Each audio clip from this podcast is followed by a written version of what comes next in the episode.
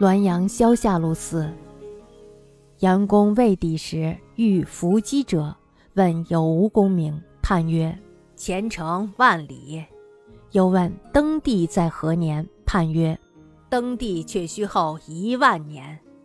意味或当由别途近身，即魁四万寿恩科登帝，方悟万年之说。后官云南姚安府知府祁养归，遂未再出。并前程万里之说亦焉。大抵幻术多手法捷巧，为伏击一事，则确有所评述。然皆灵鬼之能闻者耳。所称某神某仙，故属假托；即自称某代某人者，后以本集中史文，亦多云年远忘记，不能答也。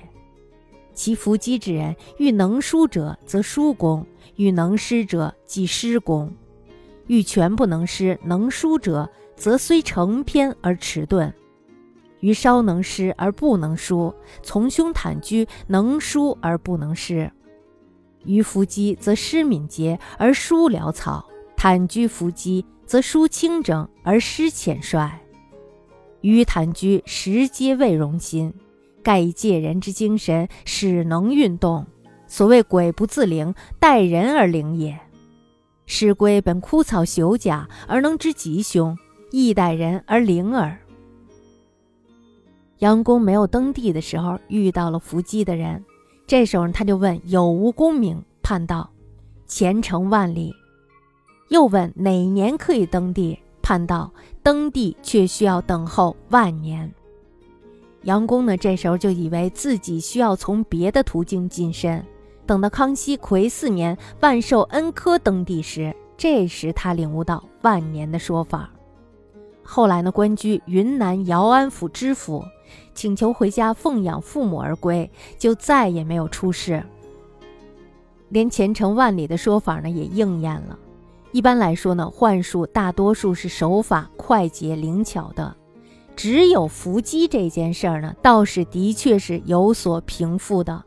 但都是灵鬼中擅长诗文的，自称是某神某仙的，自然是属于假托；就是自称某代某人的，真的问到本人的集子或者是诗文的时候，也说年代久远了，忘记了，回答不上来。那么伏击的人碰到字好的书写就工整，碰到诗好的作诗就工巧；碰到完全不善于作诗的书写的，则虽能成篇，却很缓慢。我稍稍能写诗，而字迹呢却不太好。堂兄坦居呢，他写的诗不好，但是呢字写的非常的好。那么我伏击的时候，作诗就特别的敏捷，而书写呢却非常的潦草。坦居伏击的时候呢，书写就非常的清整，那么诗意呢却是浅近粗绿的。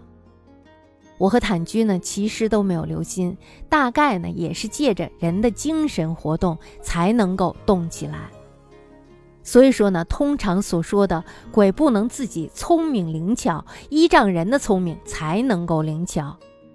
用来占卜的龟壳本来就是枯草和腐朽的甲壳，但是呢，却能够让人知道吉凶，也是靠人的操作才能够灵验的。